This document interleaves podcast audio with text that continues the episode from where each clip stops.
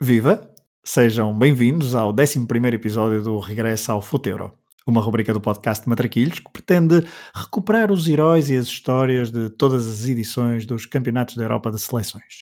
De Paris 1960 a Paris 2016, de Podnelnik a Éder, passando por Panenka, Platini, Van Basten, Sekularac, Schmeichel, Bierhoff ou Caristeias, serão 15 as nossas viagens de regresso ao Futeuro. Nesta viagem número 11, temos o primeiro torneio organizado por duas nações, um europeu muito bem jogado, considerado por muitos como uma das melhores fases finais de sempre de seleções, e onde Portugal voltou a viver o trauma francês, num prolongamento, numa meia-final. Sejam bem-vindos ao Regresso ao Futuro, uma rubrica do Matraquilhos, um podcast do projeto Hemisfério Desportivo.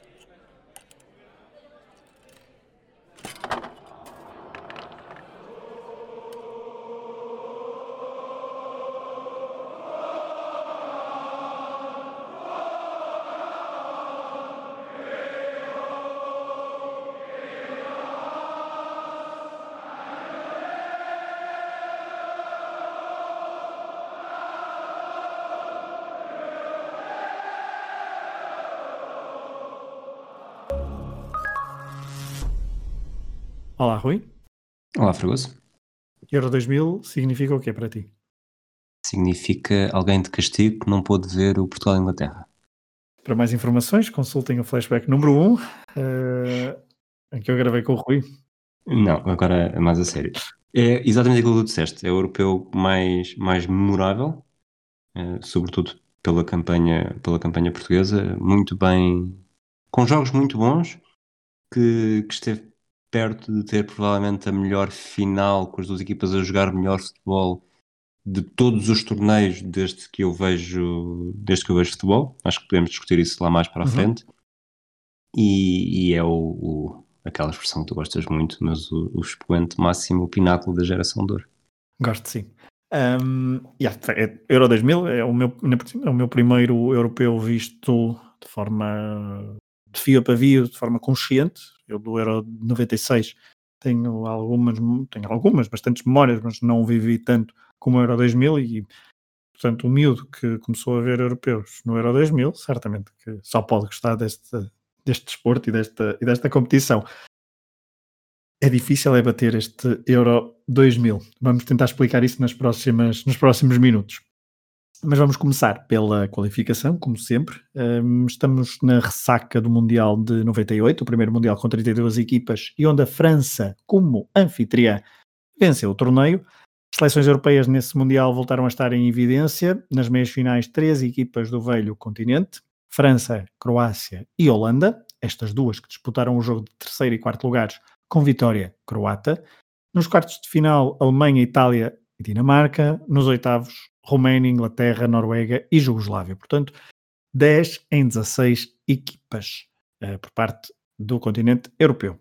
As desilusões europeias na França 98, Espanha, que ficou na fase de grupos. Uh, no mesmo grupo, nesse mesmo grupo, a Bulgária confirmou que estava em fim de ciclo, tal como a Bélgica. Um, Escócia e Áustria foram as outras duas equipas europeias que não avançaram na fase de grupos do Mundial 98.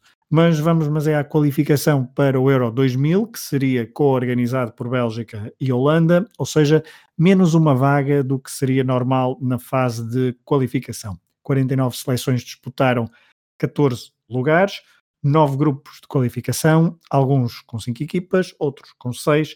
Em relação ao Euro 96, apenas mais uma seleção a entrar na qualificação, o regresso da Jugoslávia. O regresso, e seria a última vez que a Jugoslávia participaria num europeu. Já estamos a dar uh, um pequeno spoiler a dizer que a Jugoslávia se qualificou. Mas vamos começar por, por Portugal, Rui, uh, novo selecionador após a saída de Artur Jorge. Humberto Coelho foi o escolhido, um nome bastante questionado na altura, uh, pelo percurso praticamente inexistente como treinador, apesar de estarmos a falar de um dos melhores defesas da história do futebol português.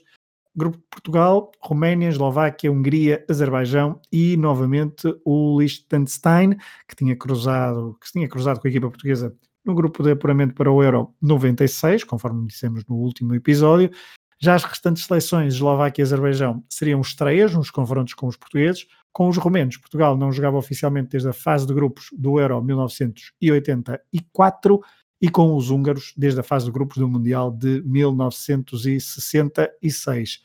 O grande adversário deste grupo foi a Roménia. Rui, Portugal perdeu apenas um jogo, nas Antas, a 10 de outubro de 1998, frente aos romenos, um gol de Dorinel Montianu aos 90 minutos, mas 364 dias depois, num dia muito bonito, na luz, Portugal carimbou o passaporte para o Euro 2000, como o único, porque era esse eh, lugar que havia, segundo, o melhor, melhor segundo classificado de toda a fase de grupos.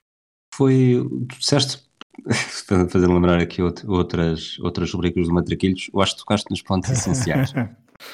O, curiosamente, nós estamos a gravar no sábado 27 de março. Ontem estive a ver um episódio do, do Sagrado Balneário do Canal 11 com Humberto Coelho e ele diz que, que estava, pronto, estava a abrir uma escola para, para os miúdos, sobretudo para serem melhores, para formar melhores adeptos. Eh, achei uma expressão bastante curiosa. E ele na seleção acaba por ter eh, uma postura bastante interessante, não um pouco de piloto automático, mas também de, de evitar conflitos. Acho que foi um, foi um período, sobretudo... Tendo em conta quando... antecessores e sucessores, Exatamente, vinhamos de, vinhamos de Artur Jorge íamos para António Oliveira, Outra vez? que na segunda passagem foi muito pior do que, do que na primeira, em termos de polémicas.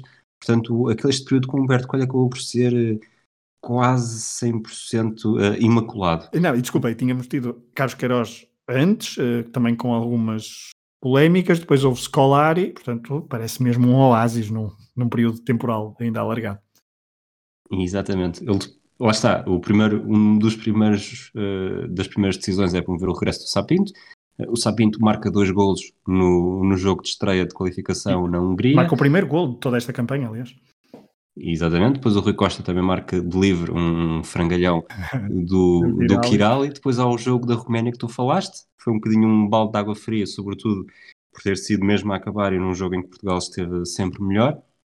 A partir daí, 24 eh, golos marcados, nenhum sofrido nos cinco jogos seguintes. Percebeu-se que ia ser uma luta a dois com a Roménia, Roménia de, de Adi e Popesco, que, que enquanto Portugal ganhava jogo, todos os outros jogos, eh, a Roménia empatou com a Eslováquia e a Hungria e deixou Portugal a depender apenas de si no primeiro lugar. Só que houve um célebre jogo uh, em Baku, no Azerbaijão, que foi disputado em dois dias, depois da interrupção ao intervalo é, na véspera, Portugal entrou no período de descontos a perder por 1-0 e só um gol de Figo evitou uma, humilhação ainda maior. É, e esse gol acaba por vir a ser decisivo para Portugal ser o melhor segundo.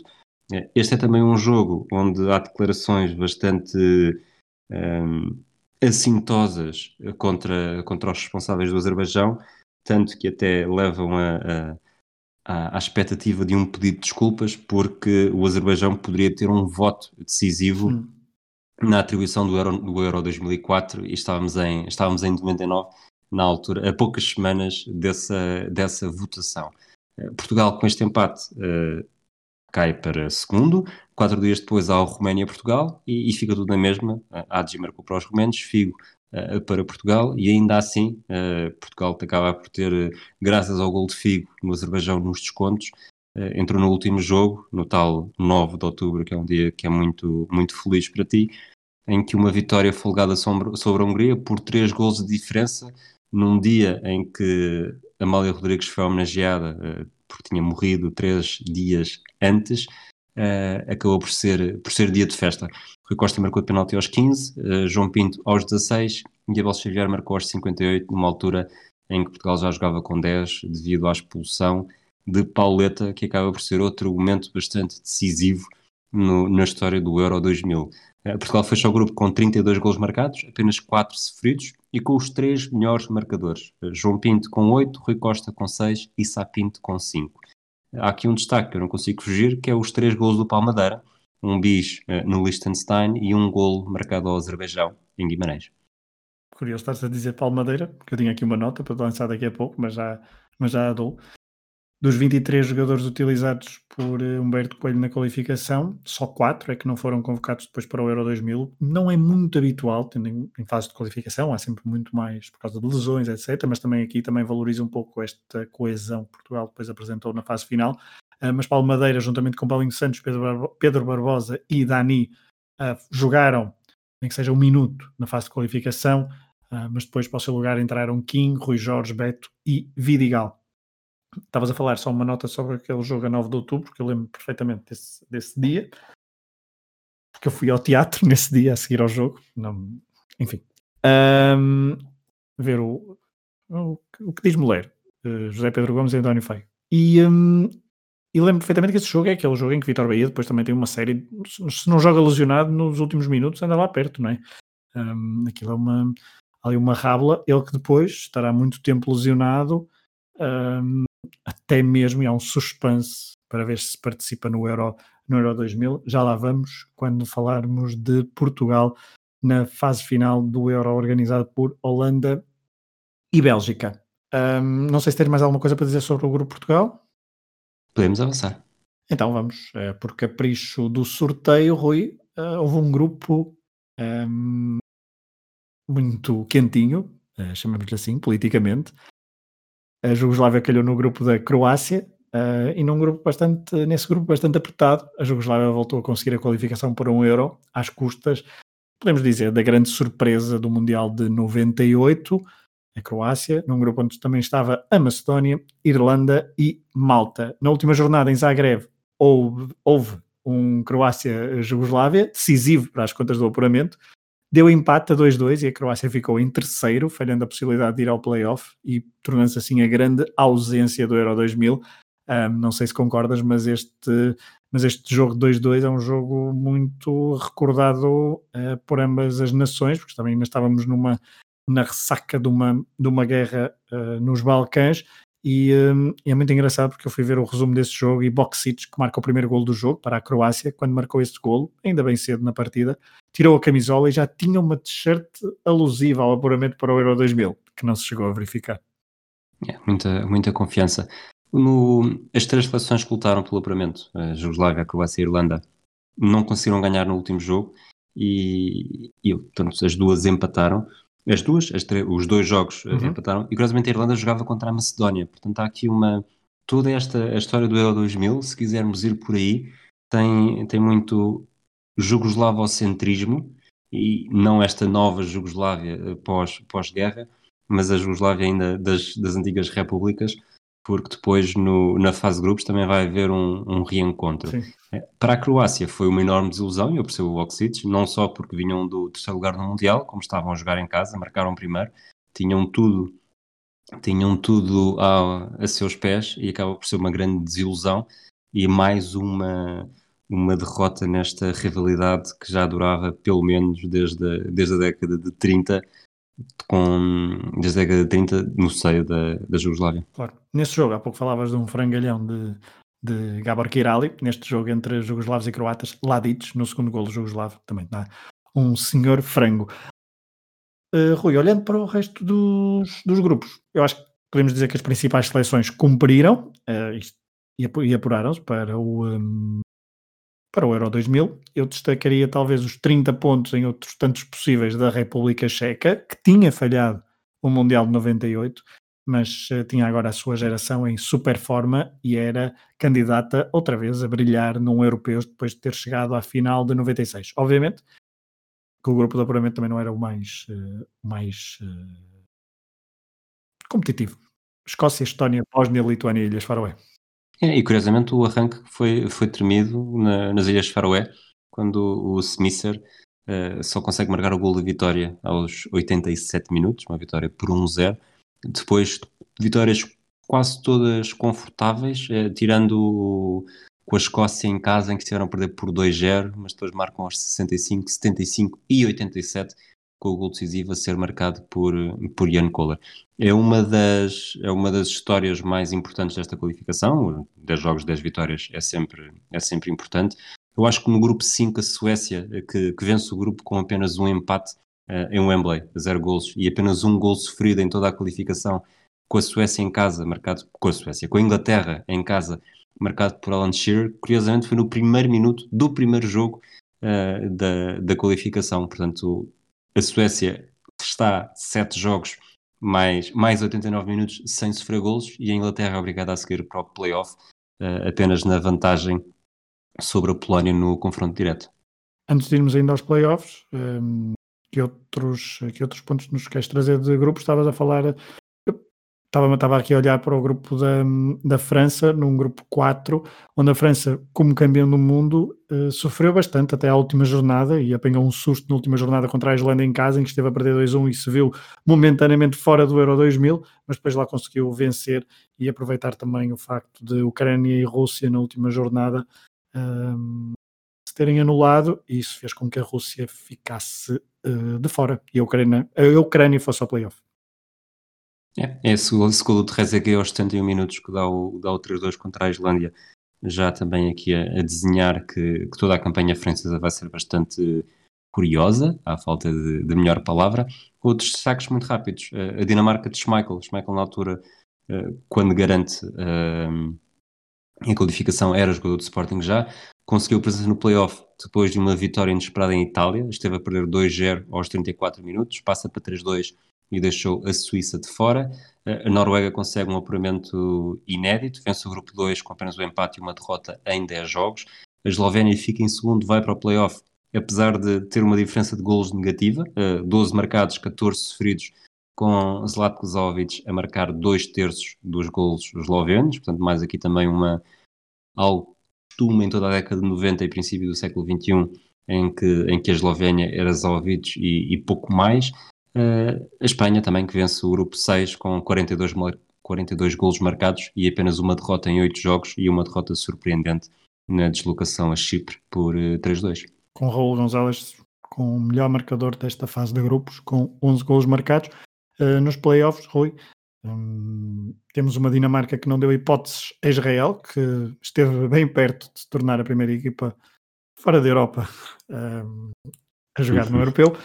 E um, temos também eh, o, o, facto da Eslovénia ter deixado de fora a Ucrânia, uh, e esta geração ucraniana de facto nunca conseguiu, com Shevchenko, com Rebrov, no, no, seu ponto alto, nunca conseguiu chegar a uma fase final e teve sempre às portas de uma ou do Mundial ou do Europeu. Aqui foi eliminada em Kiev no, nos instantes, nos últimos 10, eh, 15 minutos, salvo erro, por um gol de Miran Pavlin. Estamos aqui a falar de nomes que depois se vão cruzar muito com o futebol português e acho que o Euro 2000 também tem muitos nomes que se cruzam com o futebol português, já fomos referindo a alguns, daqui a pouco falaremos de outros.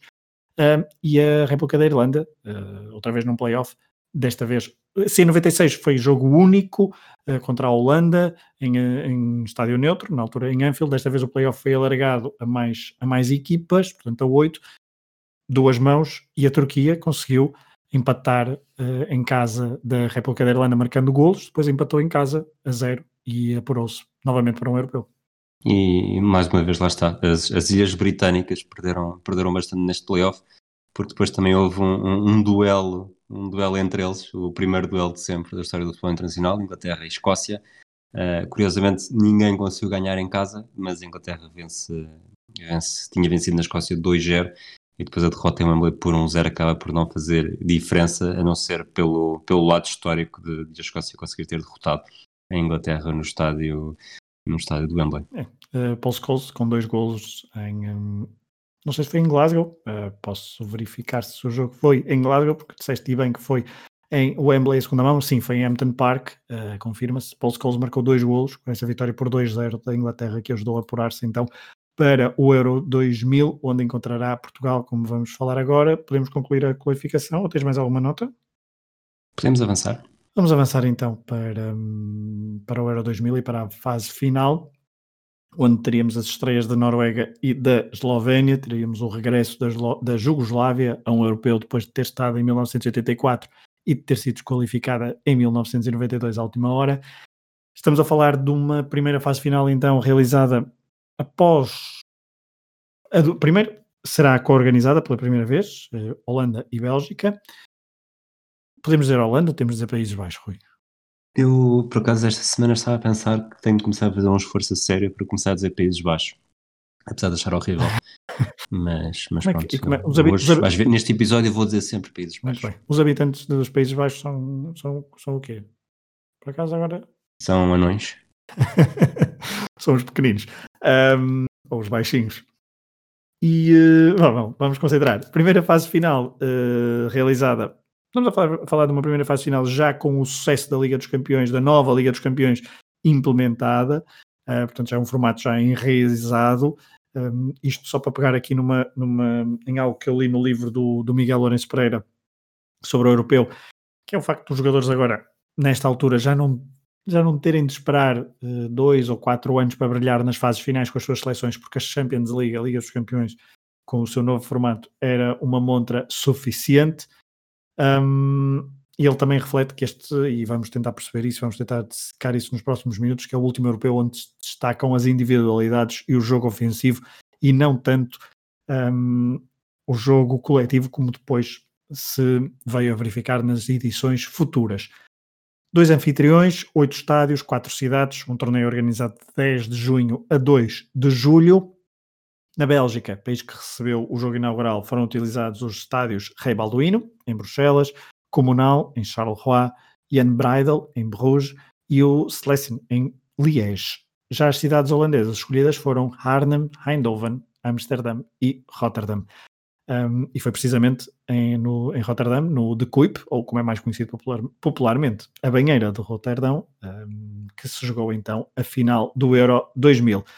Portanto, não foi na capital do país anfitrião que se realizou a final, algo que já tinha acontecido recentemente noutros europeus, como em 1988 e em 1992. E também, já agora, no Mundial 94. Rui, vamos aos grupos. Vamos começar pelo grupo A, o grupo de Portugal. Muitos disseram que seria o grupo da morte, apesar do grupo D também ser bastante forte. Uh, antes de, de passar a palavra sobre o grupo A, destacar algo sobre a seleção portuguesa, que é depois dos números horríveis da Olympic em 96, temos aqui números amarelos da Nike uh, poluírem visualmente as camisolas da seleção. Não é a minha camisola preferida, mas há um grande, grande, grande progresso Sim, é em relação a 96. Pronto, pode, a bola é tua para falar sobre este grupo. Dito isto, dito isto, Humberto Coelho uh, não inventou muito na convocatória, deu espaço aos jogadores com Ainda assim, deu espaço a jogadores com poucas internacionalizações que vinham de uma temporada histórica no Sporting. Tu há bocado falaste claro. em quatro nomes que não foram utilizados na, na qualificação, três deles uh, do Sporting: Beto, Rui Jorge e Vidigal. Os outros três jogadores convocados com menos de cinco jogos pela seleção foram os dois guarda-redes suplentes, Pedro Espinha e Kim, e o médio Costinha, que na altura era o jogador do Mónaco. O Foco do Porto era a equipa mais representada, com quatro jogadores: Bahia, secretário Jorge Costa e Capucho. O Benfica tinha apenas o Nuno Gomes, porque o João Pinto já estava oficialmente sem clube, e depois há jogadores de cinco campeonatos estrangeiros: Espanha, Itália, França, Inglaterra e Bélgica. Eh, passando para a Roménia, era orientada pelo Emerick Ianei, o reencontro Portugal tinha um reencontro com Portugal e já estava numa fase de transição. Os dois jogadores mais experientes, Adji e Popesco, tinham mais de 200 jogos acumulados pela seleção principal e jogavam ambos no Galatasaray. No lote dos experientes ainda havia jogadores como Petresco, Monteanu, Lupesco e Belodedici, mas em sentido contrário havia novos talentos a despontar como Mutu, com 21 anos, e Chivu, com 19. Os rivais de Bucareste, Steaua e Dinamo, contribuíam com três jogadores cada um.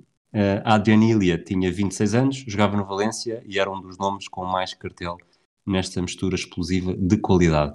Avançando para os dois pesos pesados do grupo, Inglaterra e Alemanha. Os ingleses eram orientados por Kevin Keegan, só Steve McManaman, que tinha, sido, tinha acabado de ser campeão europeu pelo Real Madrid, uh, não jogava na Premier League. O Manchester United e o Liverpool eram as equipas mais representadas, enquanto os Red Devils tinham os irmãos Neville, Beckham e Paul Scholes, o Liverpool tinha Robbie Fowler, Emil Lesky e dois jovens de 20 anos, um chamado Michael Owen e outro Steven Gerrard. Um já tinha brilhado em 98 o outro estava apenas a dar os primeiros passos nestes palcos. Alan Shearer era o capitão, tinha 29 anos, enquanto a ala trintona do grupo incluía os guarda-redes David Seaman e Nigel Martin, os centrais Martin Keown e Tony Adams e os médios Dennis Wise e Paul Linz. Depois, a Alemanha, orientada por uh, Eric Riebeck, quando foi um dos últimos uh, das últimas alternativas para o cargo, Uh, uma equipa que tinha quatro estrangeiros, os canhotos Dietmar Maranan e Christian Ziga alinhavam a Inglaterra, no Liverpool e no Middlesbrough, respectivamente. Oliver Bierhoff, o herói de 96, era o capitão e estava no, no Milan, enquanto o veteraníssimo Lothar Matthaus alinhava no Metro Stars dos Estados Unidos e estava de regresso à seleção com 39 anos. O Bayern Munique, uh, finalista vencido da Liga dos Campeões em 99 e futuro vencedor da Liga dos Campeões em 2001, dava seis jogadores, E o Leverkusen, que tinha sido finalista vencido da Liga dos Campeões nesta temporada, tinha 5. Tinha sido? Não sei se queres ir já para os jogos. O Bayer Leverkusen tinha sido finalista? Não. Foi Valência nesse ano. Não, viria a ser, viria a ser finalista em 2002, É desculpa. isso, é isso. Hum, Perguntaste-me se eu queria dizer alguma coisa sobre os dois, sobre, sobre este grupo? Sim, ou se queres que avance já para, Não, para avancemos, os jogos. avancemos para os jogos e recordar que eh, logo Portugal e Inglaterra já foi alvo do, do tal flashback, do primeiro flashback que, que gravamos, que tu gravaste e que por acaso foi comigo. Exatamente. O grupo, lá está, como disseste, en- era encarado como o grupo da morte, a Alemanha e a Inglaterra como seleções mais experientes, mas a, a realidade desmentiu as expectativas. O grupo começa com um empate a um golo entre a Alemanha, entre a Alemanha e a Roménia, e umas horas, umas horas depois, o primeiro de vários felizes acasos contribuíram para uma campanha inesquecível de Portugal. Nuno Gomes foi titular porque Pauleta cumpria castigo após a expulsão com a Hungria e Sapinto estava com problemas físicos e acabou por ser dele o gol decisivo no 3-2 com a Inglaterra, num jogo em que mesmo sem flashback todos conhecemos tão bem.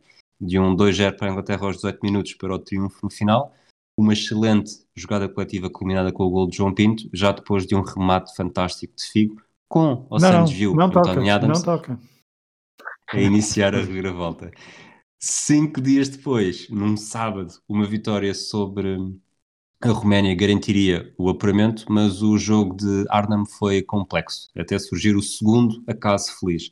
Costinha entra em campo aos 87 minutos para substituir o Rui Costa, depois de Paulo Sousa ter achado que não valia a pena.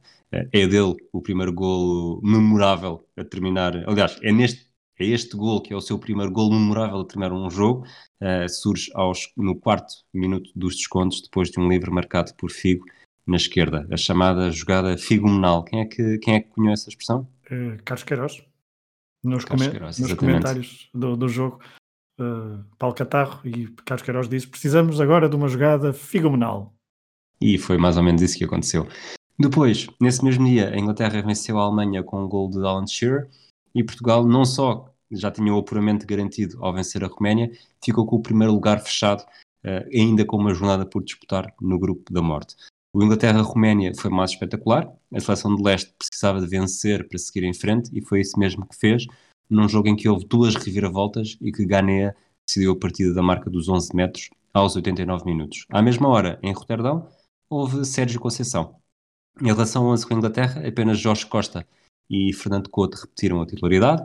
Pedro Espinha surgiu no 11, acabou substituído por Kim nos minutos finais. Beto foi titular no lado direito da defesa e lá está Sérgio Conceição no lado direito do ataque, como Oliver Kahn tão bem se lembra.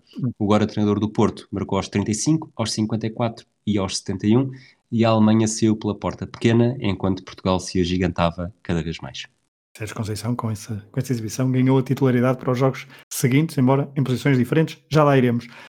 Uh, o grupo A cruzava com o grupo B, mas vamos deixar um bocadinho o Rui uh, descansar uh, para falar sobre o grupo C.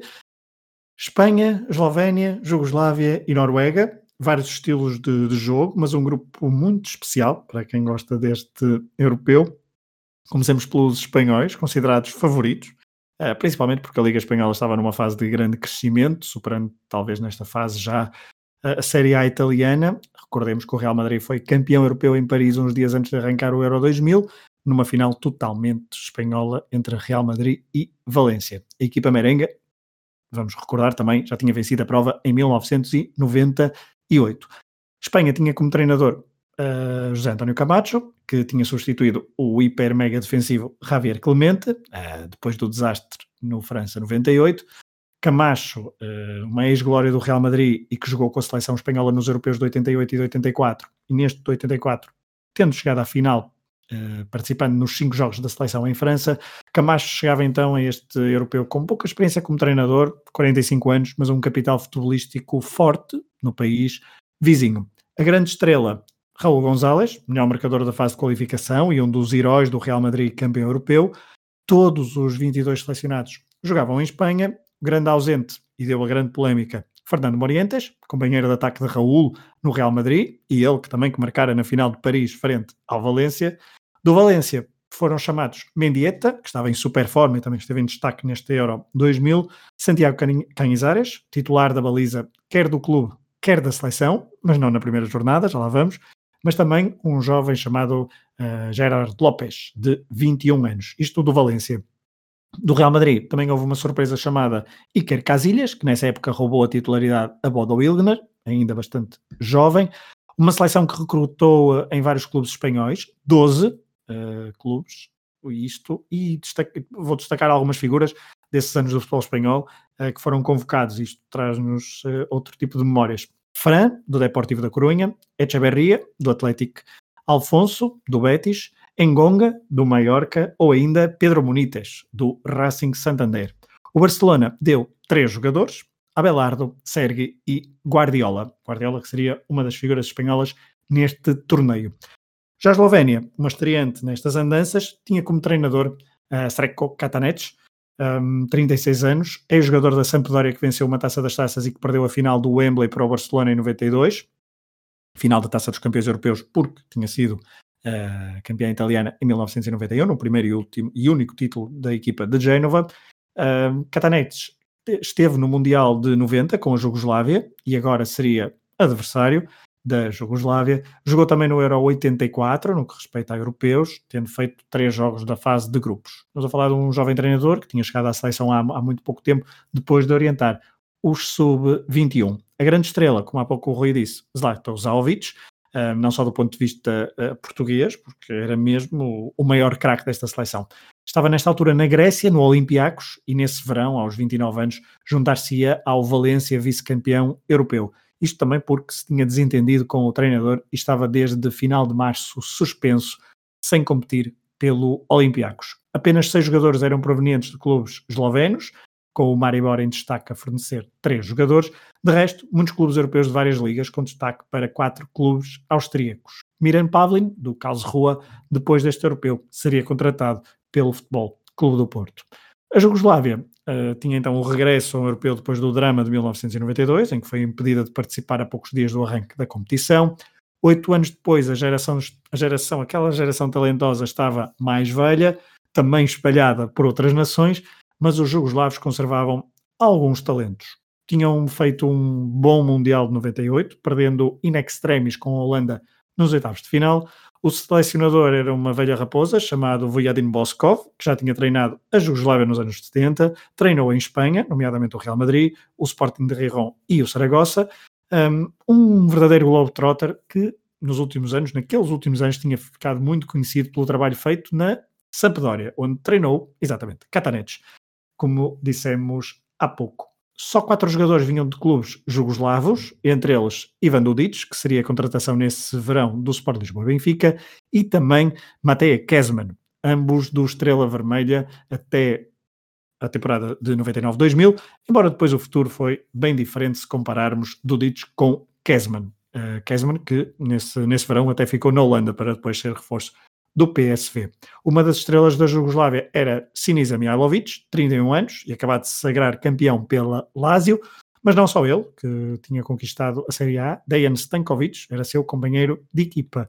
De Itália foram convocados outros bons jogadores, como Vladimir Jogovic, do Inter, ou Pedrag Mijatovic, da Fiorentina.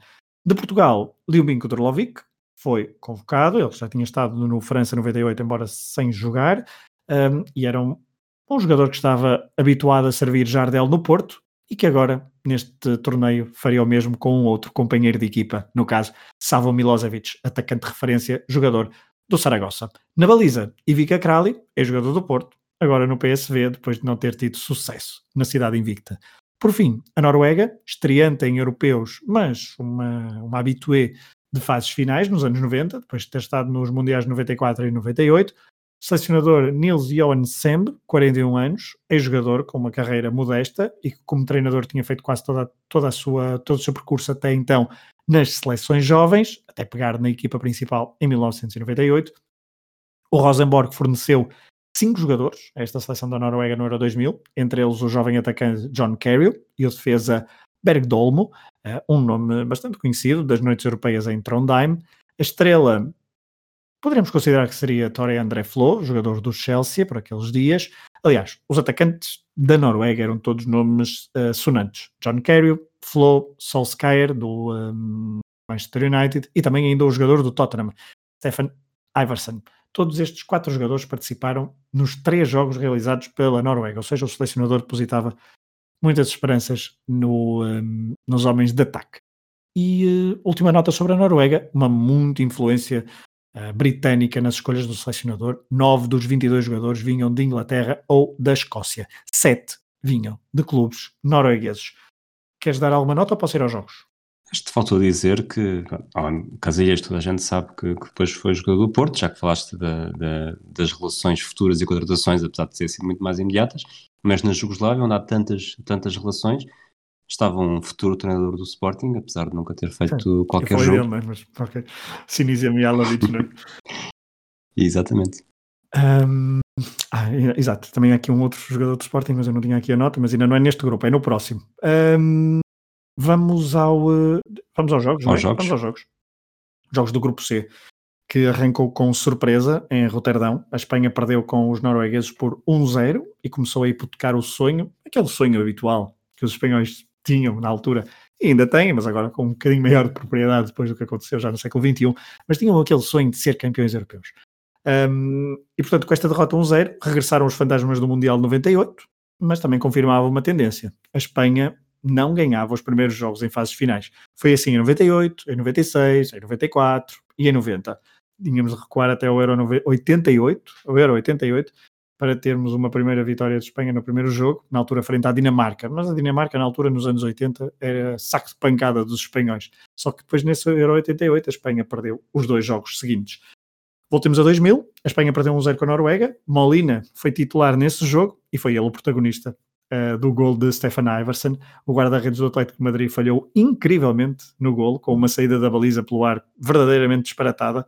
No jogo seguinte, Canis Aires assumiu a titularidade. A Noruega, sem saber muito bem como, conquistou três pontos importantes. No outro jogo da primeira jornada, chuva de gols entre vizinhos e ex-amigos, um jogo arbitrado por Vítor Pereira, um reencontro muito aguardado por ambas as partes, apesar de não ser aquela a rivalidade mais feroz no contexto dos Balcãs, mas mesmo assim não deixava de ser um jogo especial para ambos. Se a Noruega nesse dia se tinha estreado em europeus com vitória, os eslovenos estavam decididos a fazer o mesmo. Primeiro gol de sempre dos eslovenos, então, foi de Zaovic, claro, e foi de cabeça, e ele haveria de marcar mais um, o terceiro do jogo. Isto depois de Pavlin ter feito o segundo. Ou seja, aos 57 minutos de jogo, a Eslovénia estava a vencer por 3-0 a Jugoslávia e parecia que teria uma estreia de sonho. Ainda por cima, aos 60 minutos, o futuro treinador do Sporting, Mialovic, viu o segundo amarelo e foi expulso. Ele que tinha falhado no terceiro gol quando ofereceu a bola a Zaovic. Mas os jugoslavos não eram uma equipa qualquer, tinham pergaminhos a defender neste torneio. Do banco saiu Savo Milosevic, que reduziu para 1-3, a passe de Durlovic. Depois, Durlovic de Trivela fez o 2-3. O avançado do Porto, minutos depois, pela direita, serviu de Trivela. Milosevic, que visou e empatou a partida. Os três gols jugoslavos foram marcados num espaço de seis minutos, período fatal para os eslovenos que, inexperientes, só conseguiram retirar um ponto de um jogo em que estiveram a vencer por 3-0. Resultado final em Charleroi, 3-3. Jornada seguinte, espanhóis muito, muito criticados pela imprensa, entraram forte frente aos eslovenos com o gol de Raul aos 4 minutos.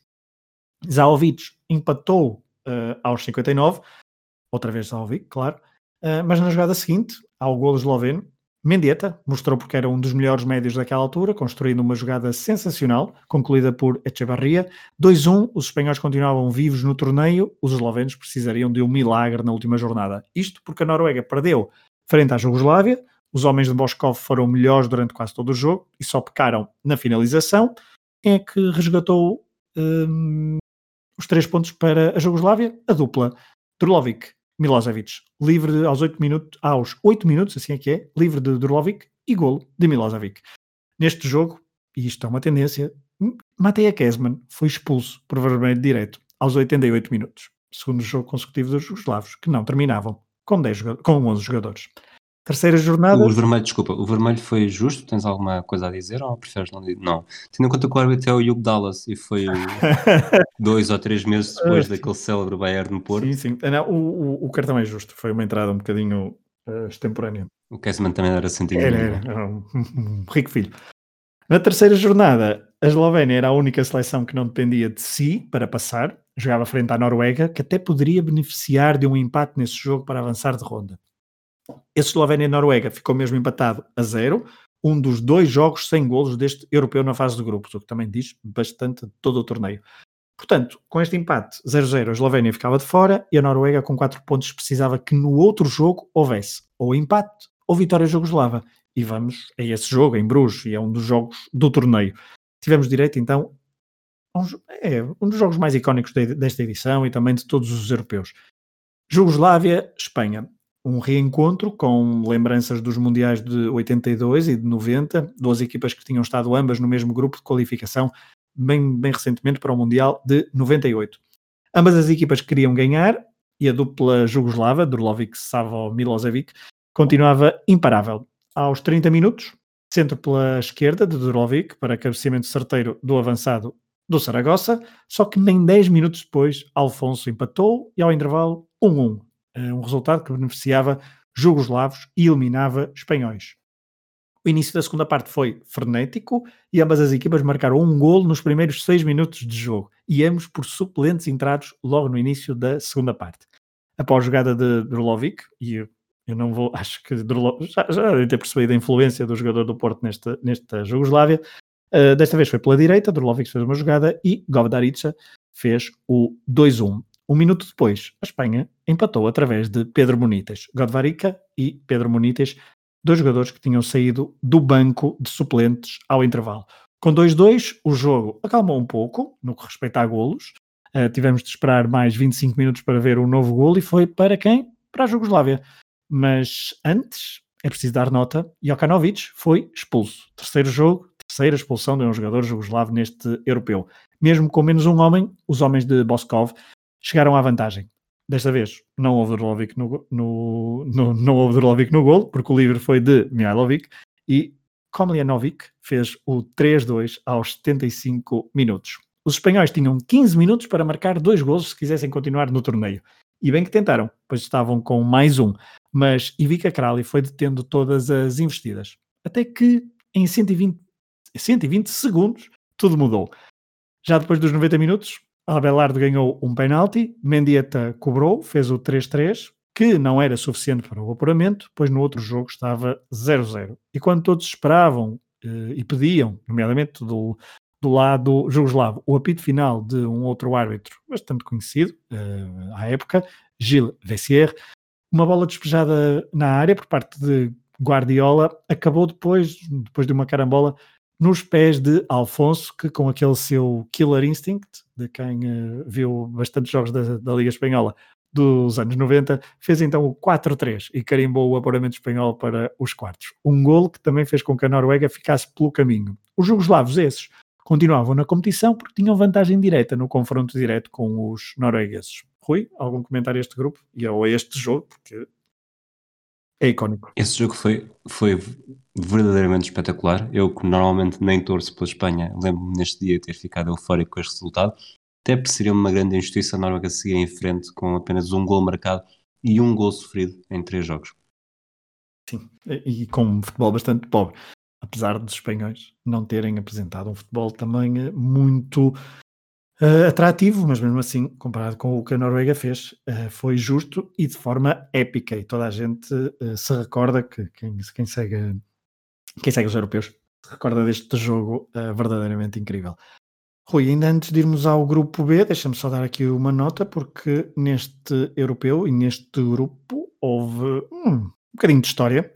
Gamal Al-Gandur, árbitro egípcio, arbitrou uh, o jogo entre Espanha e Noruega, ele, ele depois também arbitrou um outro jogo do grupo D, mas quando arbitrou então este jogo de Espanha-Noruega, a 13 de junho de 2000, tornou-se no primeiro árbitro não europeu a arbitrar um jogo de um europeu de seleções.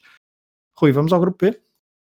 Já agora, depois tu, tu falaste-me disso, eu fui à, fui à procura do, do historial dele, que tipo de história é que ele, é que ele daria. Ele faz seis jogos em mundiais, faz, faz dois jogos neste europeu, também está naturalmente em, em 11 jogos da CAN e faz três jogos na taça asiática. Portanto, ele já está dava para tudo. Só não foi à Copa América, que é aquela, aquela competição que também alberga às vezes seleções exóticas. Mas faz um jogo de, de qualificação da CONCACAF para um Mundial. Também está aqui alguns, não sei exatamente que jogo é que é, mas faz um México-Jamaica a 2 de setembro de 2001. Portanto, ele era vendia-se bem. Uhum, tinha, era reputado. Muito bem.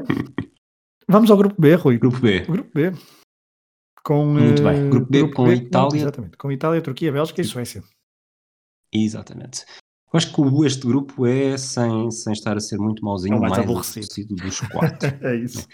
A Bélgica era co-organizadora, estava na primeira fase final desde primeira fase final de europeus desde 84. O selecionador era Roberto Azes, antigo treinador do Sporting, e a lista de convocados apresentava um então jogador dos Leões, Lubom Penza, e outro antigo jogador, o guarda-redes Filipe Duwild. Luke Nilis, do PSV, e Mark Wilmot, do Schalke 04, eram jogadores do maior cartel, numa seleção com pouca coisa para apresentar. Anderlecht, Clube Bruges e Schalke 04 tinham três jogadores cada, e havia também jogadores a atuar em Inglaterra, em França, na Itália, na Holanda, nos Países Baixos, peço desculpa, e em Portugal. Depois, a Itália de Dinosov não pôde contar com Buffon e Vieri, ambos lesionados. Paulo Maldini era o capitão, tinha mais de 100 jogos pela seleção e liderava uma equipa que atuava toda no campeonato italiano, numa fase em que o Calcio ainda disputava os holofotes da elite. A Juventus tinha 7 jogadores, Milan e Roma 4, Fiorentina e Lazio 2, Udinese, Parma e Inter um jogador cada. Além de Maldini, havia figuras mais experientes como Ciro Ferrara, Demetrio Albertini, António Conte e outras que marcavam já uma nova fase, como Filippo Inzaghi, Fábio Cannavaro, Alessandro Del Piero, Alessandro Nesta e Francesco Totti. A Suécia apareceu com uma das lideranças bicéfalas mais famosas da história, composta por Lars Lagerbäck e Tommy Soderberg como selecionadores. O regresso a uma fase final, a primeira desde 1994, inspirava muita expectativa, ou talvez eh, tenha escrito isto apenas porque, pelo menos a mim, acontecia, mas era uma geração já completamente diferente. Ainda havia jogadores como Roland Nilsson, Kenneth Anderson, Johan Mjalby e Joachim Björklund, mas as figuras eram outras. O avançado Henrik Larsen, que para os efeitos também teve em 94, mas não com o mesmo protagonismo, e o médio Freddy Ljungberg, que já estava ao serviço do Arsenal. Havia apenas cinco jogadores no campeonato sueco e nenhuma equipa dava mais do que dois jogadores: o Celtic, o AEK de Solna e o Coventry City. Além da Inglaterra, Suécia e Escócia, havia ainda jogadores nos campeonatos de Espanha, Noruega, Itália, Alemanha e Dinamarca. Um deles, do Aalborg, era o futuro jogador do Benfica, Anders Andersen. Por último, a Turquia estava novamente na fase final do europeu, vivia a sua melhor fase. O selecionador era Mustafa Denizli. Muzi Izzat jogava no Leicester de Inglaterra. Tugay Karimoglu, um dos jogadores mais, com maior qualidade técnica na história do futebol turco, no, estava no Rangers da Escócia e os outros 20 jogadores atuavam dentro das próprias fronteiras.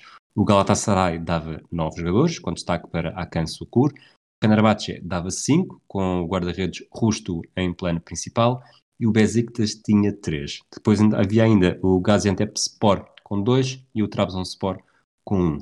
Alguma coisa a acrescentar antes de irmos para os jogos, Fragoso? Não, eu quero ver os jogos porque estavas a falar que era um grupo aborrecido e tirando o jogo inaugural era aquele que eu tinha menos uh, memórias. Assim, de repente, se me perguntassem, eram os jogos que teria mais dificuldade em dizer como é que tinham ficado de, de todos os grupos deste Euro 2000. Então vamos, vamos despachá-lo sem, sem grandes pormenores, até porque não há grandes pormenores a dar também. O Bélgica-Suécia em Bruxelas foi o jogo de abertura. Emil Mpenza, irmão do sportinguista Mbo, marcou o segundo gol na vitória por 2-1. Os belgas acharam que teriam motivos para celebrar, mas a desilusão não demorou muito a chegar, uma vez que perderam 2-0 com a Itália e 2-0 com a Turquia e ficaram eliminados da sua própria fase de grupos. Desde, desde a instituição da fase grupos no Europeu de 1980, esta era a primeira vez que um anfitrião não tinha terminado nos dois primeiros lugares.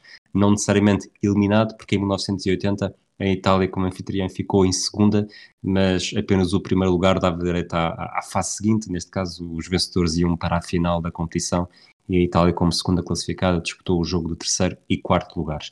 Falando por Itália, vence o grupo sem problemas, com três vitórias em três jogos, enquanto a Turquia reage bem à derrota inaugural com a Itália por 2-1 para garantir o segundo lugar do grupo. Depois de um nulo com a Suécia, surpreendeu a Bélgica no jogo decisivo, graças a um bis de Akan Sukur, num encontro em que os belgas precisavam apenas de um empate para seguir em frente.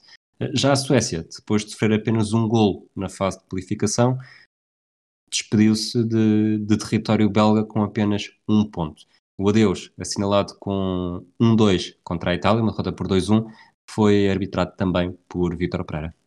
Então vamos ao grupo D, que também não tem grande história no que há respeito a grupos, mas já lá vamos. Primeiro vamos apresentar as, as equipas. Um grupo só com ex-campeões da Europa, isto se considerarmos que a República Checa é herdeira da nação eh, que venceu o Euro 1976, pelo menos Panenka é checo. Holanda, França, Dinamarca e República Checa, um grupo também à partida muito equilibrado, tal como o grupo A. Um, a Holanda jogava em casa, Holanda não, desculpa, Países Baixos. Os Países Baixos jogavam em casa, estavam entusiasmados depois de terem feito um ótimo Mundial de 98, onde perderam apenas nos penaltis nas, nas meias finais frente ao Brasil, mas tinha um novo selecionador, Frank Rijkaard, que ainda não tinha competido oficialmente como treinador um, ao serviço da seleção. Ele que cinco anos antes tinha feito o passe para Patrick Kluivert em Viena, carimbou a vitória da Liga, na Liga dos Campeões ao serviço do Ajax. Uh, 37 anos, Frank Rijkaard agora tinha a missão de voltar a colocar a Holanda no topo da Europa e em casa. Seis jogadores vinham de um Barcelona bastante influenciado pelo facto de ser um, treinado por Louis van Gaal, Heisiger, Frank de Boer, Ronald Boer, Zenden, Philip Cocu e Patrick Kluivert. De Espanha vinha também Roy Mackay, avançado do Deportivo, Ruud van Nistelrooy, por exemplo, estava lesionado, mas o ataque holandês impressionava a nível individual. Kluivert, Bergkamp, Overmars, Mackay, Zenden, um, ou ainda, obviamente, os experientes Van Vossen ou Van Oudonk, que ao serviço do Vitesse tinha sido o segundo melhor marcador da Liga Holandesa, atrás de Van Nistelrooy, e que se preparava para ingressar no Benfica nesse verão pós-europeu. Países Baixos já não, eram, já não tinham uma geração muito, muito jovem, a média de idades era superior a 28 anos. Os dois mais novos, Patrick Kluivert e Zenden, tinham, eu nunca vou dizer o primeiro nome de Zender, não sei se tu queres dizer Rui, mas é só para ficar claro que eu tenho dito os nomes primeiro e último. Budevin. Budevin, pronto, Budevin Zender. É para dizer gado Budevin, tudo bem. Não tenho nada contra.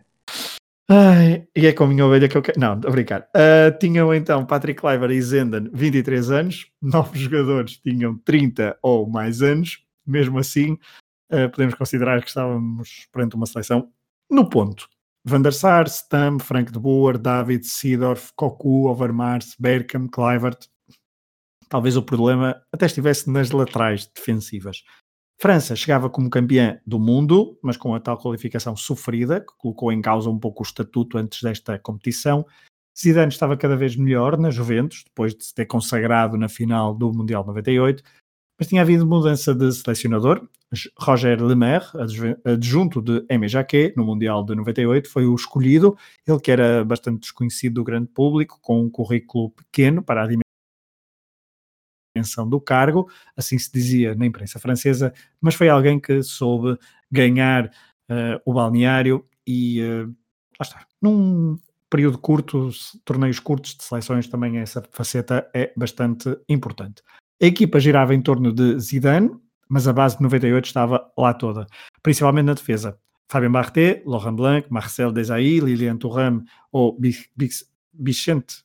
Tu dizes Bichente ou Vicente? Bixente. Bixente. É, pode ser Bixente. Elizar Azul. Não sei se é assim, é como eu digo. É como tu dizes, pois, mas eu confio em ti. Também digo Bix... Países Baixos. Big centralizar azul, portanto, uma defesa só de indiscutíveis, que já vinham do Mundial 98, uh, eh, a juntar, claro, Didier Deschamps, Patrick Vieira, no meio campo. No ataque, Thierry Henry tinha beneficiado muito da sua ida para Londres, onde tinha encontrado em Arsène Wenger o melhor treinador possível para brilhar ao mais alto nível, depois do fracasso na Juventus, Djorkaeff também era médio criativo de luxo, tendo Lemaire opções de ataque suficientes para ir rodando a equipa e não perder qualidade. Anelka, Trezeguet, Viltort, Robert Pires ou até Dugarry.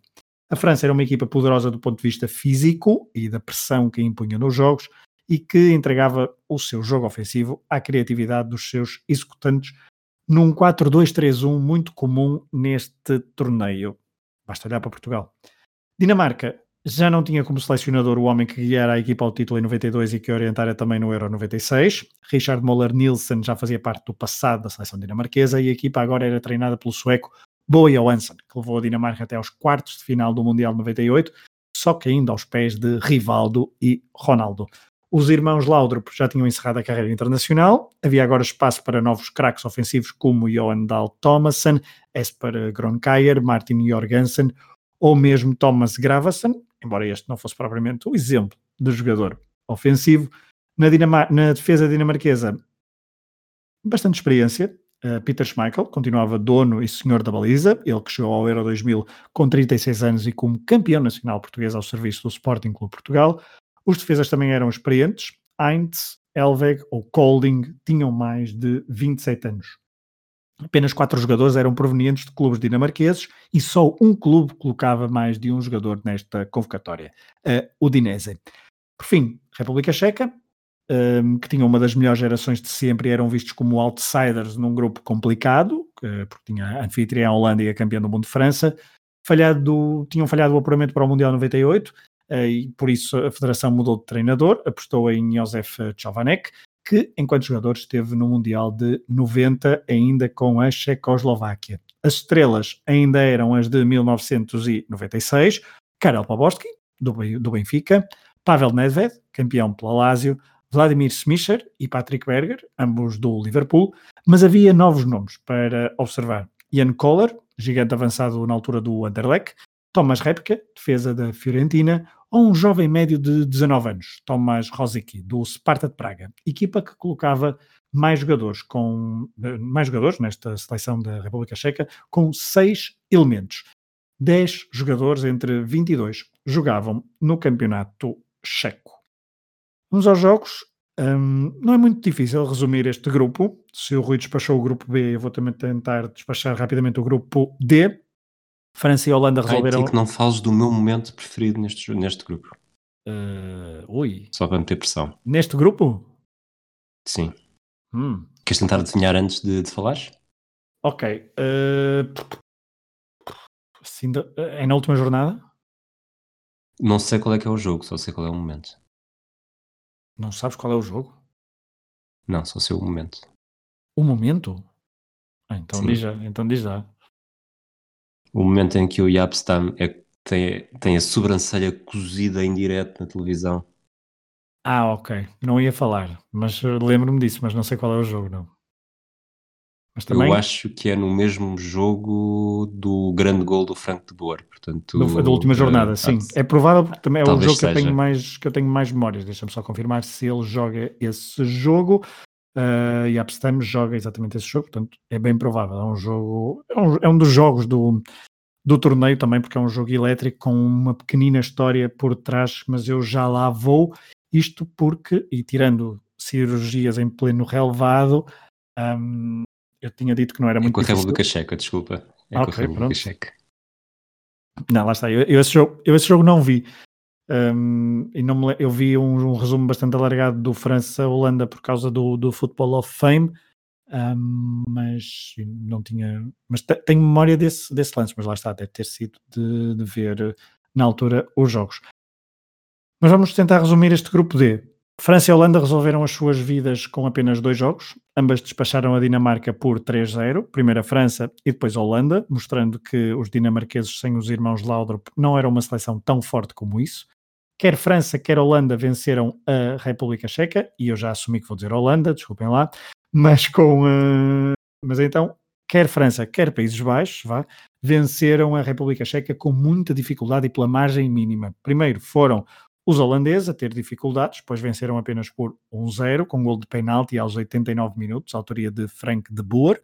Portanto, Frank de Boer aqui marca um penalti. Anotem, por favor. Depois, os franceses venceram por 2-1, mas soaram bastante e têm de, têm de agradecer aos postos ter conseguido uma vitória neste jogo. Mesmo assim, França e Holanda mostraram que eram as melhores equipas, as mais experientes e discutiram o primeiro lugar do grupo no último jogo. Era um jogo que parecia, à partida, pouco importante, mas havia bastante em jogo. Quem ganhasse evitaria jogar com espanhóis e, mais importante, continuava a jogar na Holanda até à final. Ou seja, os holandeses queriam continuar em prova perante o seu público. O jogo em Amsterdã foi aberto, foi bem jogado, foi frenético e teve sempre ascendente holandês. Roger Lemaire rodou praticamente toda a equipa, Frank Rijkaard não, o que prova um pouco a determinação de cada técnico para este jogo.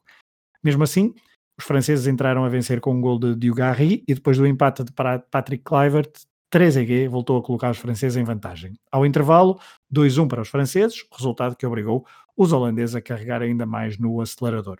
Aos 51 e 59 minutos, deram a volta ao marcador, com golos de Zenden e Frank de Boer, num livre marcado de forma rápida que surpreendeu Bernard Lama.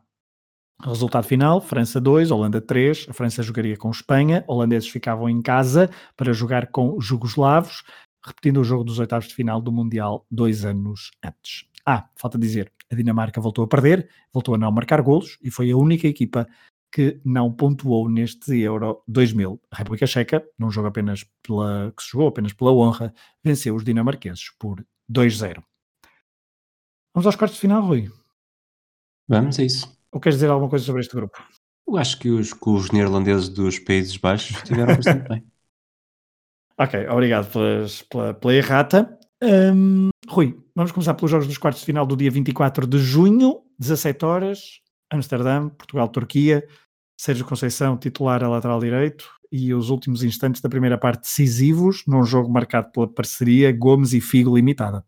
Sim, é um jogo que, que e falando sobretudo de memória, claramente Portugal aparece como, como favorito contra a Inglaterra não era favorito, contra a Roménia era um, vamos ver se isto é um, se foi um acaso ou não.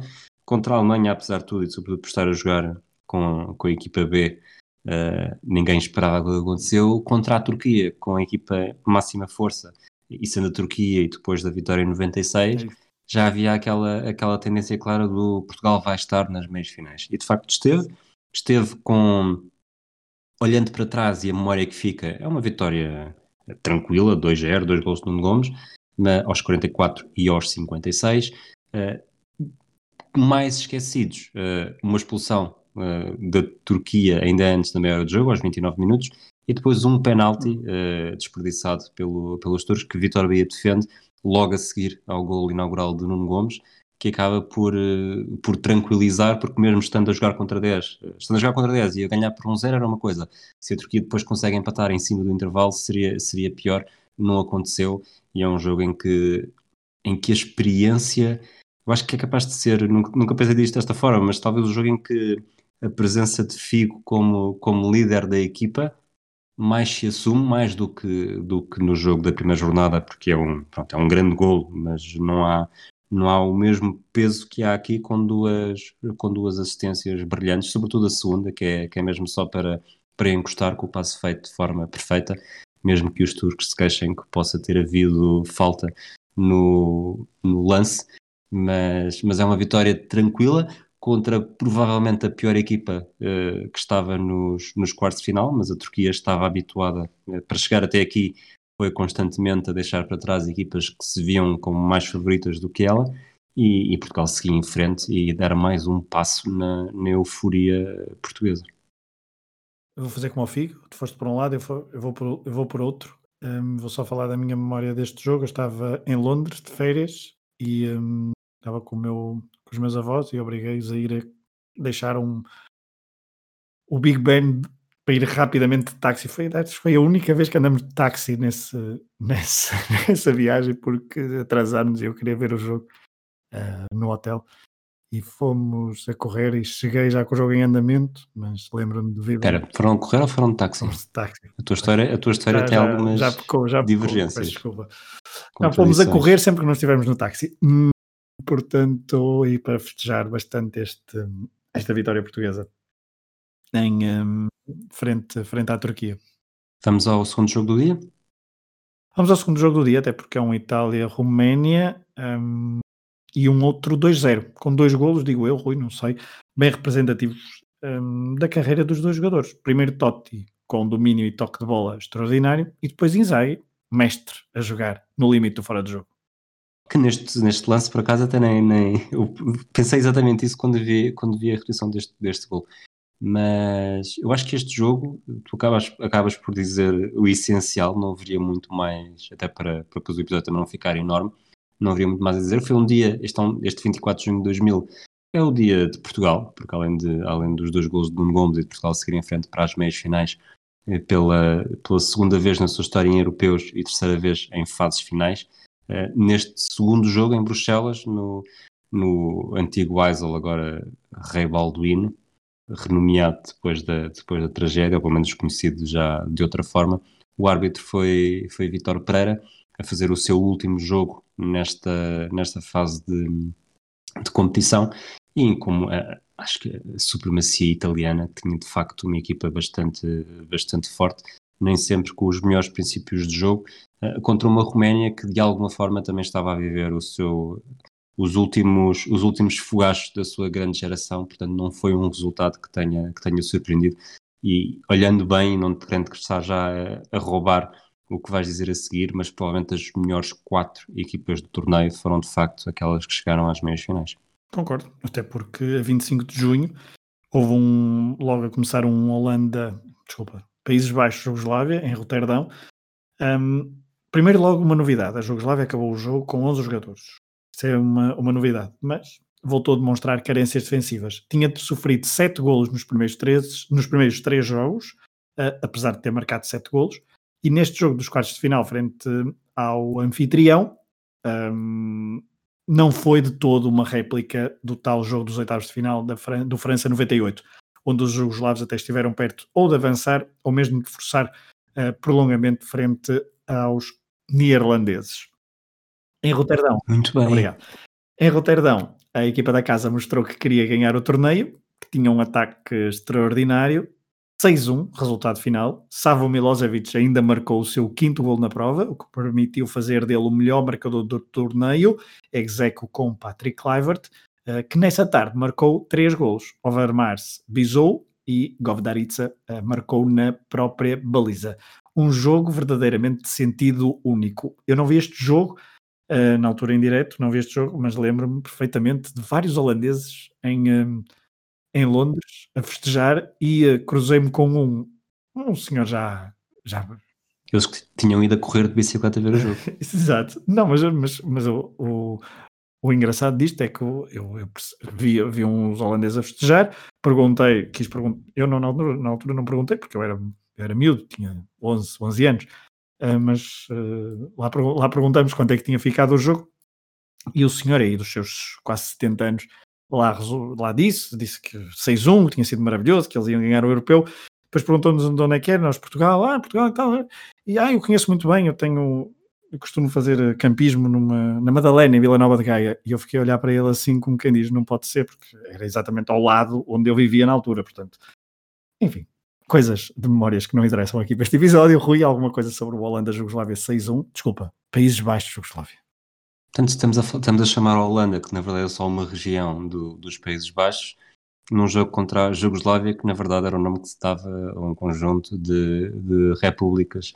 Acho, acho, curioso, acho curioso a, a, a, nomenclatura deste, deste jogo. Muito bem.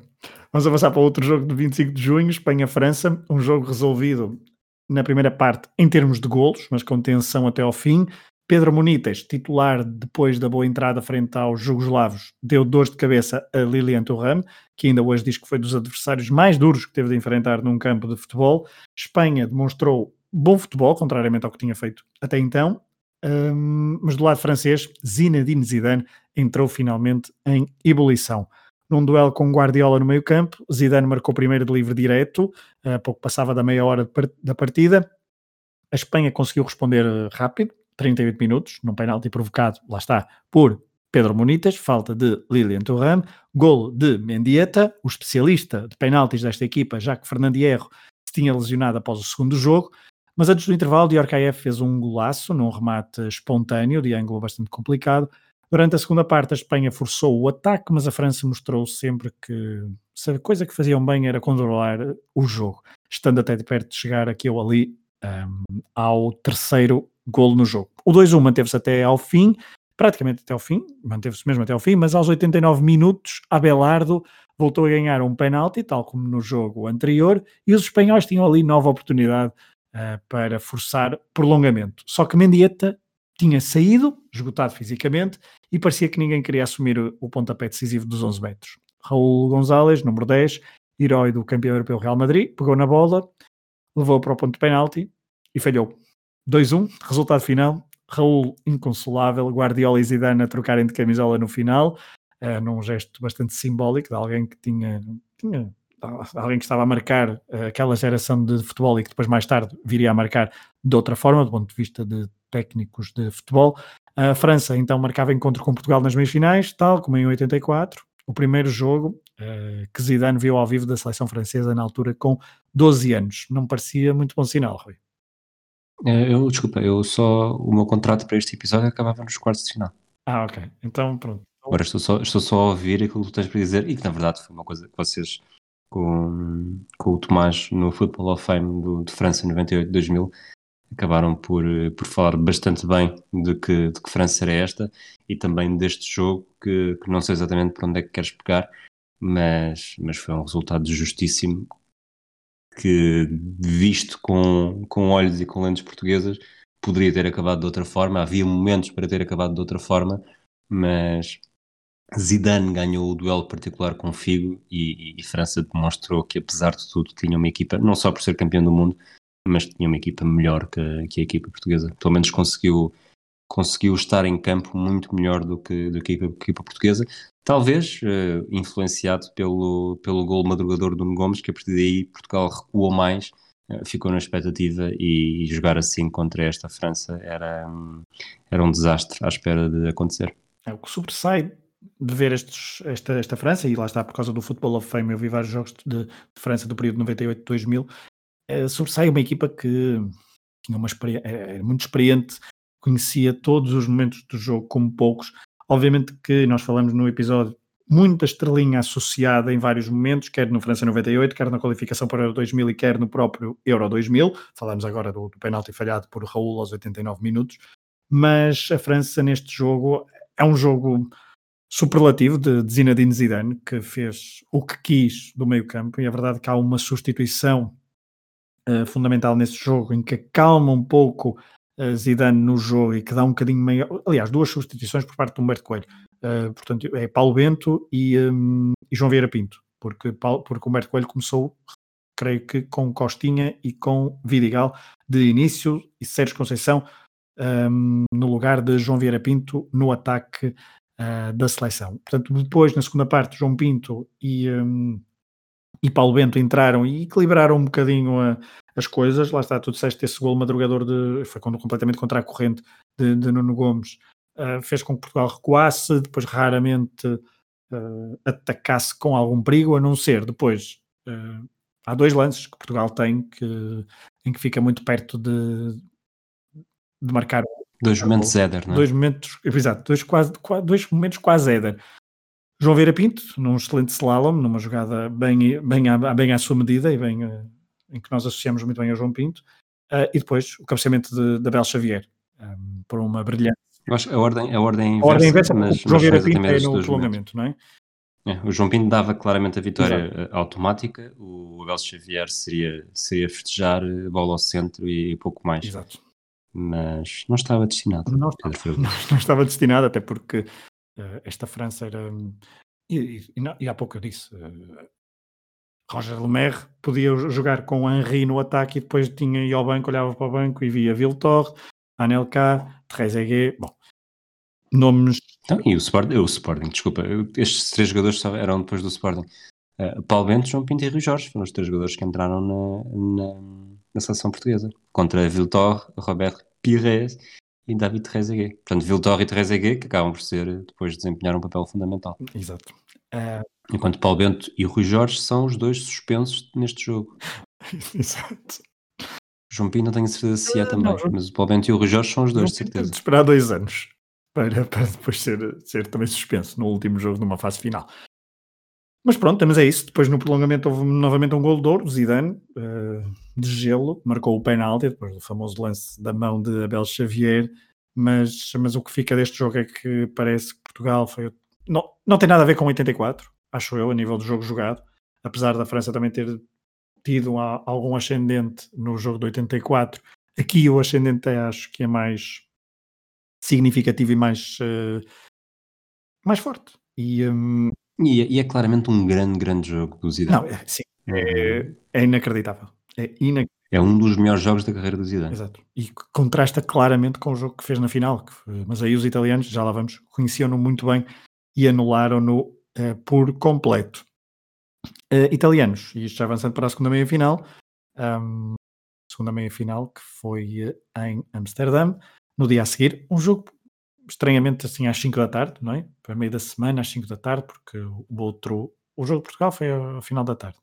Este foi uh, um, às 5 da tarde e um, Rui 0-0, um, mas não é 0-0, é um jogo decidido nos penaltis e uh, é um jogo muito também muito engraçado e que nós associamos muito ao, ao Euro 2000, apesar de não ter tido golos, algo pouco habitual neste torneio, e é um torneio que nós recordamos por, por jogos com golos emocionantes, mas este foi um jogo de sentido único, praticamente. Uh, a Holanda massacrou.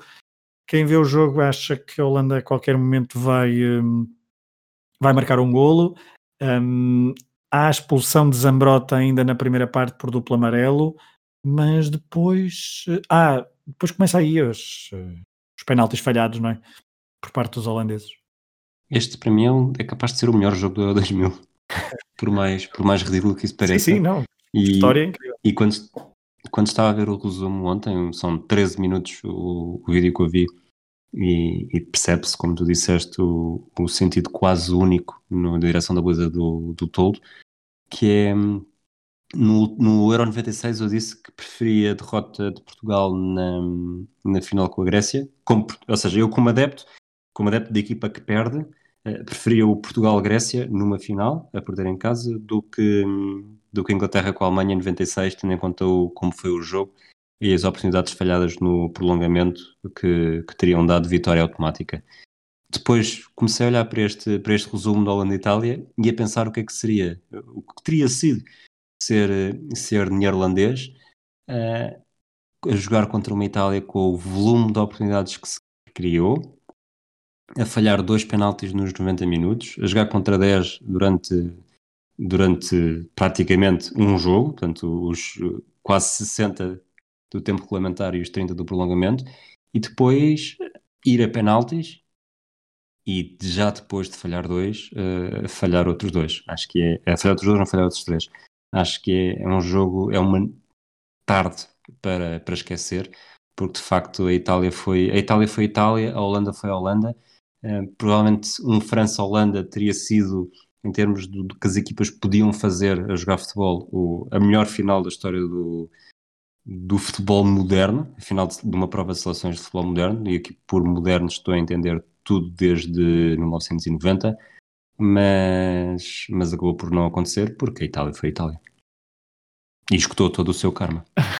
É verdade. É, é engraçado porque Francesco Toldo não era para ser o titular, Uh, Buffon lesionou-se, Peruzzi tinha dito que não ia que não queria ir porque não ia ser titular e portanto Toldo acabou por ser titular neste torneio e depois aqui brilhou alto nível. É engraçado que o penalti que Frank de Boer falha uh, ainda na primeira parte é uma ingenuidade de, de Nesta, que nem, nem parecia ele, não é? Mas oh, num, um penalti até um bocadinho rigoroso, mas a verdade é que, é que ele puxou, mas o Patrick Lever estava completamente de costas para a baliza, portanto um bocadinho de ingenuidade. Mas esta Itália, um, já lá vamos à final, neste jogo foi Itália, eh, mas também olhamos para a equipa. Maldini, Nesta, Canavarro, Albertini, Pessotto, um, Di Biagio. Era uma equipa muito, muito, muito matreira, muito, muito uh, muito italiana e isso notou-se com, com muitas forças conseguiram segurar. Neste jogo, curiosamente, o herói, o herói, um dos melhores jogadores até então, ficou no banco, uh, Francesco Totti, uh, juntamente com Marco Del Vecchio, ficaram ambos no, no, banco, mas depois entram os dois a meio da segunda parte e Marco Del Vecchio tem uma oportunidade, não sei se nos 90, ainda nos 90 minutos ou no prolongamento, mas tem uma oportunidade na cara de Van der Sar, só que remata bastante fraco, mas poderia ter sido aí o gol e isso ainda teria sido pior, quer dizer, pior não, porque depois depois de falhar dois penaltis durante os 90 minutos e falhar três nas grandes penalidades e um deles outra vez por Frank de Boer, é preciso karma. Destacar, obviamente, e é impossível não destacar, a primeira vez que eu vi um, um penalti marcado a Panenka, uh, Totti, na, na, na segunda.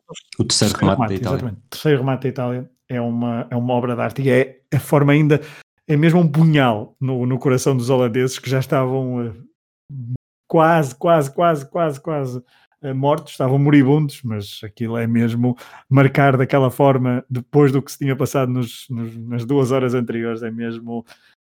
Bom, não, não sei, lá está, prefiro perder como, como na final de 2004, concordo contigo. O, é este, Itália tinha perdido nos penaltis em 90, tinha perdido nos penaltis em 94 numa final, tinha perdido nos penaltis em 98. Isto foi, foi a redenção, até porque o primeiro penalti é marcado pelo, pelo Di Biagio, que tinha falhado contra, contra a França no Mundial 98. Eh, depois Pessoto e o Totti marcam também, numa altura em que o, o Frank de Boer e o Stam já tinham falhado. O Kluivert uh, emenda o, o falhanço da, durante os 90 minutos e, e faz o, faz o 3-1, mas depois, depois o Maldini falha pela Itália, dá ali uma pequena esperança, mas o, os Países Baixos, e eu sei que entretanto disse aqui a Holanda eh, nos, nas últimas frases, o, o Peter Bosveld, que é um, o Paul Bosveld, desculpa, que é um jogador que eu só associo mesmo a este penalti falhado, se me disserem Bosveld. Não me lembro dele em momento algum, se me falar em Itália e Holanda, não faz, uh, se Itália e Países Baixos, não me faz diferença. Feyenoord, final da Taça UEFA, arbitrado por, Paulo, por Vitor Pereira frente ao Dortmund. É, é, um, é um momento que eu associo. Portanto, para mim é mesmo é este, é este penalti falhado, que depois, lá está, dá, dá a festa italiana, a presença numa final e, e o karma todo escutado, porque já não tinham mais nada para a quem apelar. Mas estavas a falar dos penaltis falhados pela Itália nas últimas edições, mas a verdade é que os holandeses também tinham eh, tinham contas a ajustar e não conseguiram. Portanto, eram duas seleções que foram para a marca das grandes penalidades com muitos traumas recentes. 98, a França, a Holanda é eliminada pelo Brasil. Eu vou dizer a Holanda. Bom, enfim.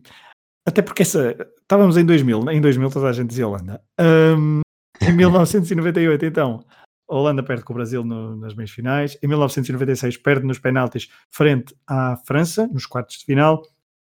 E em, 92, exatamente, perde com a Dinamarca nas meias finais do Euro 92. Portanto, estamos a falar de seleções com muitos problemas na marca do, dos 11 metros.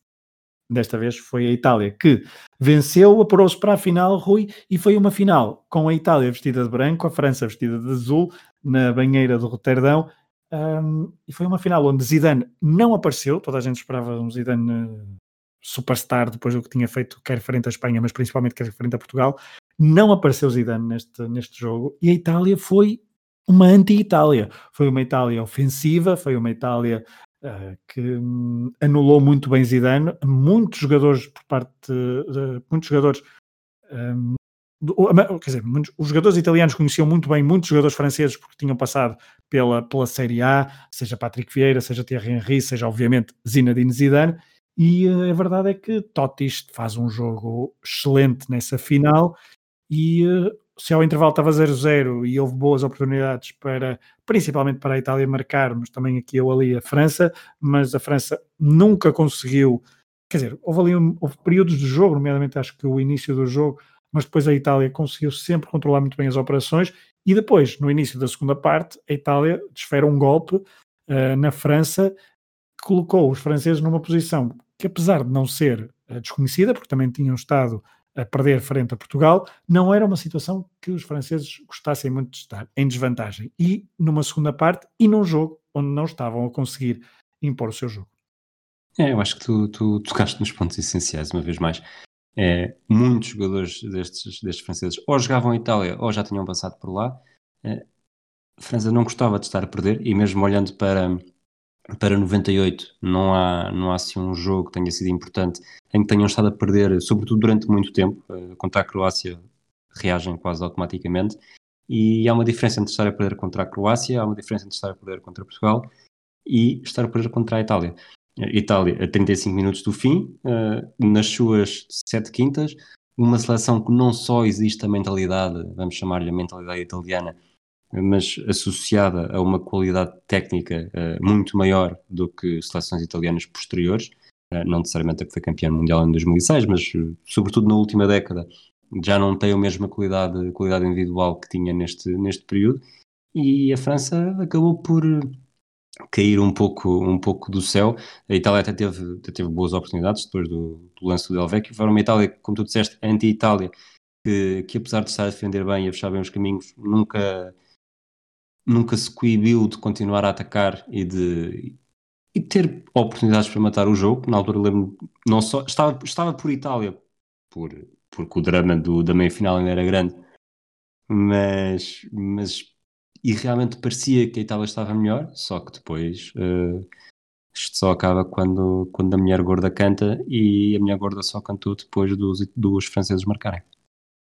Eu também, como qualquer pessoa bem, estava pela Itália e portanto lembro-me foi um trauma bastante grande os últimos instantes. É, é, revisto o jogo, é inacreditável ver, ver o banco uh, italiano a pedir o final do jogo com um zero já ali num misto de sorrisos, e os jogadores franceses depois a, a, a referem isso, passados 20 anos, recebe, uh, referem isso. Mas é que aqueles festejos no banco italiano ainda o jogo não tinha terminado.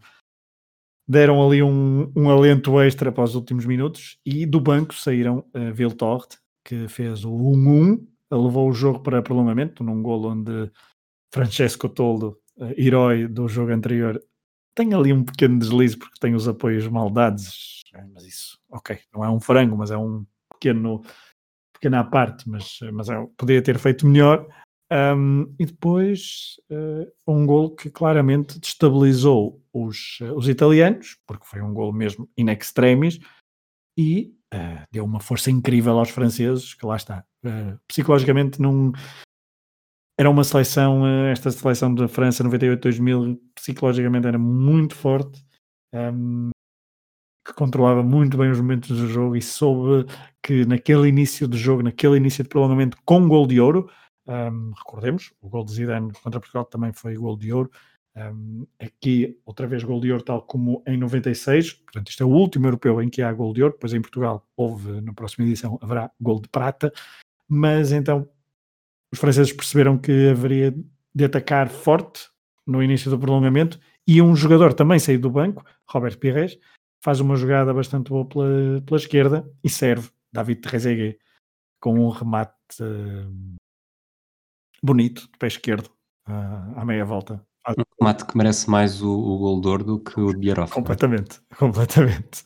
Também, apesar de também ter sido pé esquerdo, assim à meia volta, é completamente diferente. O, o final, não é? O patos é Sim. é completamente diferente, porque aquela, aquela lentidão da bola de 96 é bastante exasperante. Então, do ponto de vista checo, nem imagino. Mas, eh, mas este, este é um golo, é um golo brilhante e que Roger Lemaire, muito contido, sempre muito contido ao longo do torneio, desata a correr uh, de braços abertos pela linha lateral para uh, júbilo dos franceses e, uh, bom, tristeza suprema dos italianos. Acho que está, acho que está tudo dito e mais uma vez, não querendo estar sempre a bater a mesma tecla, eh, prefiro eh, perder a final do Euro 2004 do que esta final do Euro 2000 porque foi, foi muito mais dramática em que a vitória esteve mesmo ali na ponta dos dedos e depois acabou da forma mais, mais trágica possível. Quer dizer, há formas mais trágicas, mas uh, vocês perceberam o que é que eu quis dizer. Vocês sabem do que é que eu estou a falar. Uh... Exatamente. Muito bem. Regresso ao Futeiro, a edição de 2000. Foi quase tão longa como a edição de 96. Vamos ver o que é que nos, o que é que nos traz o próximo episódio sobre um euro que certamente nos diz muito enquanto portugueses, porque o organizamos e fomos à final. Esperemos que tenham gostado desta viagem a um Euro 2000 muito marcante. Esperemos que, tenham, que tenhamos passado essa, essa imagem e que tenham gostado então desta viagem. Muito obrigado por terem estado desse lado. Matraquilhos, podcast do Hemisfério Desportivo. Acompanhem também os outros podcasts deste projeto no vosso feed. Um abraço a todos e até ao próximo episódio.